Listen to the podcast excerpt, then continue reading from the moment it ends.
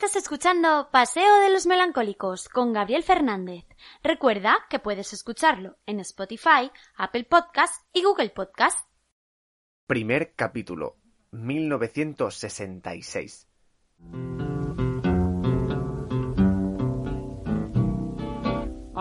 Siempre nos han contado que toda historia tiene un principio, pero yo, la que os voy a contar, es el preprincipio. Viajamos en el tiempo. Estamos al final de la década de 1950, en concreto, en Madrid. Es 3 de agosto de 1959. Estamos cerca del río Manzanares, en concreto en la calle Paseo de los Melancólicos, una zona que según cuenta la leyenda fue puesta con ese nombre por los propios vecinos del barrio, ya que era conocida por ser una zona solitaria y triste. El sitio estaba frecuentado por gente de la clase obrera. De hecho, lo que se escucha es ruido de obras. Albañiles comenzando una construcción y a su lado se encuentran dos hombres bien trajeados con unos planos entre sus manos. El primero es un hombre canoso y con gafas, es Miguel Ángel García Lomas, un arquitecto con renombre, conocido por llevar a cabo el proyecto de nuevos ministerios en el Paseo de la Castellana y que en 1973 fue designado alcalde de Madrid. El otro hombre es con entradas, aunque lo que tenía de pelo lo tenía perfectamente engominado y con un pitillo en la boca. Se trata de Javier Barroso, que también era arquitecto, pero era más conocido por ser el presidente del Atlético de Madrid. Barroso llegó al cargo en diciembre de 1955 y estaba dispuesto a construir un estadio más grande para los aficionados rojiblancos con la ayuda de Lomas. Pero avancemos en el tiempo. Viajemos hasta el año 1961. Está reunida la Junta del Atlético. Javier Barroso mira sus papeles. El proyecto del nuevo estadio se paraliza por culpa del presupuesto. Los 200 millones para llevar a cabo la construcción no se consiguen. Incluso el club tiene que vender a Joaquín Peiró, una de sus estrellas. Pero ni aún así. Ojo, ojo que está entrando en escena un hombre con traje azul, con canas, pero bien engominadas, con rostro afable y una mueca señalando una especie de no pasa nada, que puedo arreglarlo. Es un empresario cántabro y tiene un gran palmarés en el sector turista en ciudades como Gandía y Lanzarote. Ese hombre no es nada más ni nada menos que Vicente Calderón. Este hombre era abonado en el Metropolitano y socio del Atlético de Madrid desde 1948. Y por eso quiere ayudar con este proyecto. Vamos a dejarlo reunido, salgamos de la habitación un momento y os cuento más. En 1963, Vicente Calderón fue elegido como vicepresidente tercero del club. Las obras ya iban por buen camino. Aquella edificación sobre el Manzanares presajaba un final para el antiguo metropolitano. El Atlético de Madrid debía cambiar su sede cerca de Ciudad Universitaria por las orillas del río madrileño, a las alturas de Pirámides. En enero de 1964 dimite Javier Barroso como presidente de la entidad y dos meses después el 17 de marzo, es elegido sin oposición Vicente Calderón como presidente del Atlético de Madrid. Viajamos de nuevo en el tiempo. Avancemos un par de años, hasta el 7 de mayo de 1966.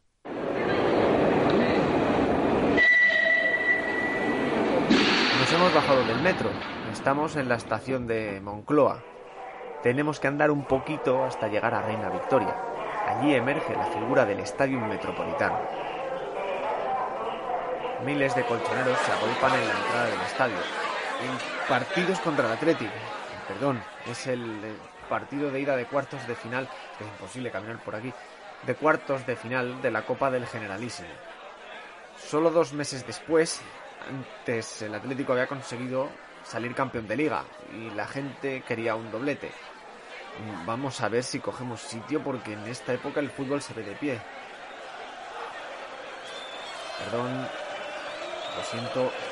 Disculpe. ¡Eh! ¿Qué tal? ¡Ay! Perdón. ¡Ah!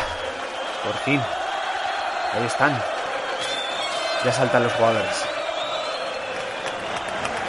Marina Beitia, Polo, Grifa, Rivilla, Glaría, Martínez Jallo, Calleja, Ufarte, Cardona, Mendonza, Víctor Díez y Collar.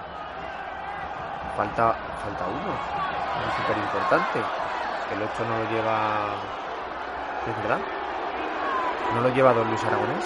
Bueno, estos son los 11 que ha convocado para hoy el, el mister Domingo Balmaya. Míralo, ahí está, arengando a los suyos. Bueno, os dejo y enseguida, enseguida regresamos y os cuento más de este partido. El partido está transcurriendo con normalidad, o sea, los, los equipos tienen buenas ocasiones y tal, pero pero poquito más, ¿no? Sigue el 0-0, pero, pero, ojo, ojo. Ojo que es el minuto 43 y, y pasa algo. Atención que ataca el Atlético de Madrid. La afición ha estallado con este gol antes del descanso. Se pone 1-0 la eliminatoria. Vamos a ver si llegamos al descanso y si hay algo en la segunda parte os, cuento. Bueno, en la segunda parte ha sido sin más y ahí está el colegiado que señala al final y la gente se marcha del estadio con el típico trasiego. Bueno, ellos, claro, no saben que es la última vez que van a pisar el metropolitano. Alguno se está quedando rezagado por si acaso para tocar por última vez la barandilla o un trocito del estadio.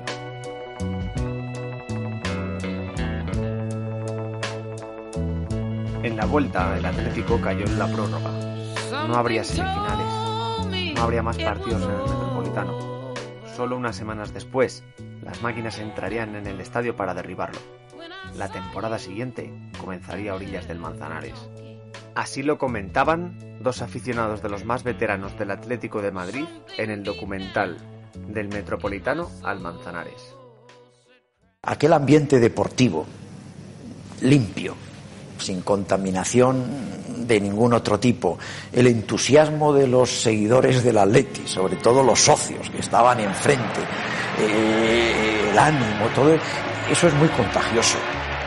Era precioso ver toda una lateral o una gradona que ante una gran jugada, un gol decisivo un triunfo importante, se poblaba de pañuelos blancos que parecía el vuelo de miles de palomas blancas volando.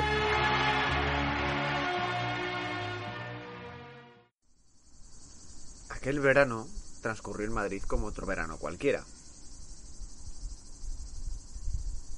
Con las vacaciones las piscinas se llenaban.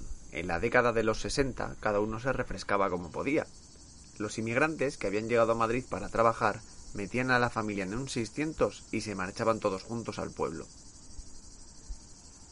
Aunque había otros que se podían permitir un paso más y marcharse a la playa. En los 60 fue un boom el irse a ciudades costeras para disfrutar del sol y el mar. Pero volvamos a lo que nos concierne. Siempre van de la mano el fin del verano y el comienzo de la liga. Desde el Atlético de Madrid se había solicitado a la Federación que sus dos primeros partidos de liga se jugaran fuera de casa. Era una carrera contrarreloj y el estadio no se había terminado todavía, pero llegó el día. Es 2 de octubre de 1966. Ahora, en vez de bajarnos en Moncloa como hicimos en mayo, nos apeamos en embajadores, aunque otros prefieren ir hasta Legazpi e ir transitando por los aledaños del Manzanares. Tenemos caminito. Así que mientras te voy contando. Es una mañana de domingo y el día no acompaña. El cielo está gris. Me lástima que haga un tiempo así para ver un acontecimiento histórico. Pero bueno. Estamos llegando al estadio. Se acercan miles de personas a la nueva casa colchonera. Atrás quedan ya esos maravillosos días en el estadio metropolitano. Ahora se ve a familias contentas, con ilusión, con su nuevo estadio. Porque Además, es el primer campo con gradas para sentarse. Vamos a adentrarnos.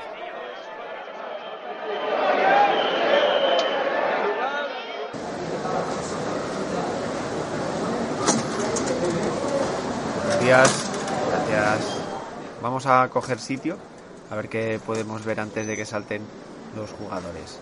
Todavía no han terminado las obras del estadio, por lo que veo. De hecho, se puede apreciar arriba, en el fondo norte, como hay dos grúas todavía y zonas sin hacer. Hay aficionados saliendo al campo. Hay unos que portan una pancarta que dice, a ver, ya estamos en nuestra casa y nadie nos ha humillado. Mientras ellos van de pie, nosotros todos sentados. Parece que ha sentado bien el cambio de estadio. Bueno, vamos a ver porque comienza el partido. Vamos a avanzar un poco y, volvemos. La afición está entusiasmada, como grita, como enaltece. Es, es increíble, qué pena que haya hecho un día tan malo, porque esto con muchísima más gente habría sido aún más increíble. Pero bueno, estamos sobre el minuto 20 y ojo que es un minuto para la historia del Vicente Calderón. Luis Aragonés acaba de marcar el primer gol de la historia en este estadio. Matías Prats, que lo tenemos aquí al lado, Matías Prats de Radio Televisión Española, lo, está comentando ahora mismo. Pero se va a registrar el primer tanto. Un centro largo de Cardona es recogido de cabeza por Luis, que remata el único gol atlético y el primero que se marca en el estadio del Manzanares. El nombre de Luis pasa también a la historia del club. Su alegría es justificada. El ambiente es increíble. Salvo que haya algo más, os espero a la salida del estadio que me gustaría disfrutarlo un poco más. No todos los días puedes disfrutar de un partido de inauguración.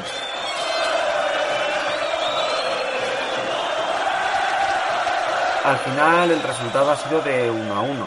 El Valencia con un gol de Paquito empató en la segunda parte. Así que por tanto volvamos al presente que os voy a contar más sobre esta temporada.